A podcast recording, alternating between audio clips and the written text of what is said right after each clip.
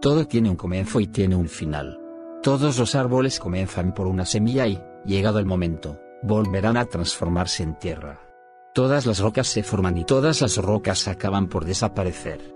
En nuestro mundo moderno, eso significa que cada coche, cada máquina, cada prenda de ropa, se crea y terminará por gastarse y deshacerse, es solo cuestión de tiempo. Nuestros cuerpos han nacido y morirán. Un vaso se crea, y acabará por romperse. Esta enseñanza te ayudará a encontrar la paz. Cuando esperas que algo se rompa, no te sorprendes ni te sientes decepcionado cuando sucede. En lugar de quedarte inmovilizado cuando algo se destruye, te sientes agradecido por el tiempo que has tenido para disfrutarlo.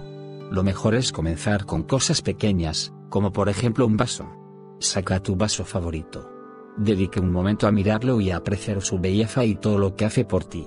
Ahora, imagina que está roto, que se ha hecho pedazos en el suelo. Intenta conservar la perspectiva de que, con el tiempo, todo se desintegra y vuelve a su forma original.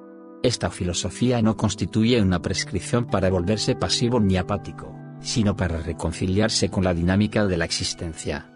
Cuando tu vaso se rompe, esta filosofía te permite conservar la perspectiva. En lugar de pensar, qué faena, te sorprenderás pensando, vaya, adiós vaso. Juega con esta conciencia y descubrirás que no solo conservas la calma sino que aprecias la vida como nunca antes.